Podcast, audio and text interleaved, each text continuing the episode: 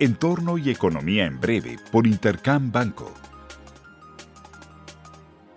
El retrovisor.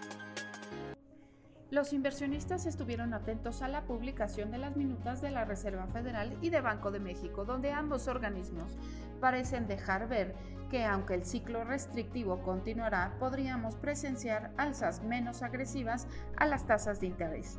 Se publicaron los indicadores adelantados de actividad económica en Europa y en Estados Unidos que continuaron señalando contracción.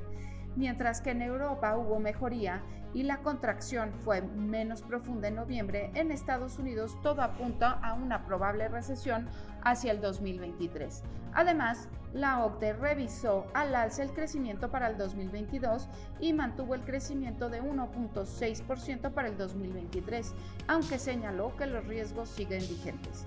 En México se publicó el dato final del PIB del tercer trimestre del año con un crecimiento de 4.3% año a año y 0.9% trimestre a trimestre, señalando una economía que se mantiene fuerte pese al contexto global. En ese sentido, el IGAE del mes de septiembre fue mayor en 0.7% mes a mes, que reafirma la solidez de la economía mexicana. Panorama esta semana se publicarán una gran cantidad de datos económicos relevantes. Los de mayor importancia serán los datos de empleo en Estados Unidos para el mes de noviembre, donde se estima una desaceleración en el ritmo de generación de empleo a 200.000 en el mes. Los datos serán cruciales para calibrar los movimientos de política monetaria en el Fed y estarán acompañados de cifras sobre salarios que se espera desciendan a 4.6% en términos anuales. Un mercado laboral que se muestre robusto y con presiones salariales podría reforzar la idea de tasas más altas por parte del Fed, mientras que una desaceleración marcada en ambos indicadores podría alimentar apuestas de que la Reserva Federal pronto concluirá con el ciclo de alzas.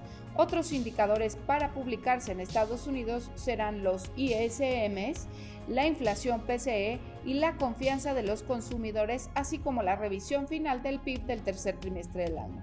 En México se darán a conocer cifras de balanza comercial, los indicadores adelantados del IMEF y la tasa de desempleo.